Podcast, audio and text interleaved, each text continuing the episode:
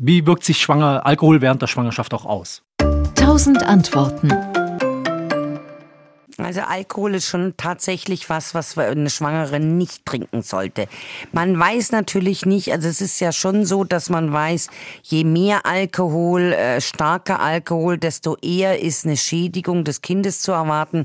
Das ist dieses fetale Alkoholsyndrom und das ist tatsächlich eine schwere Schädigung des Kindes.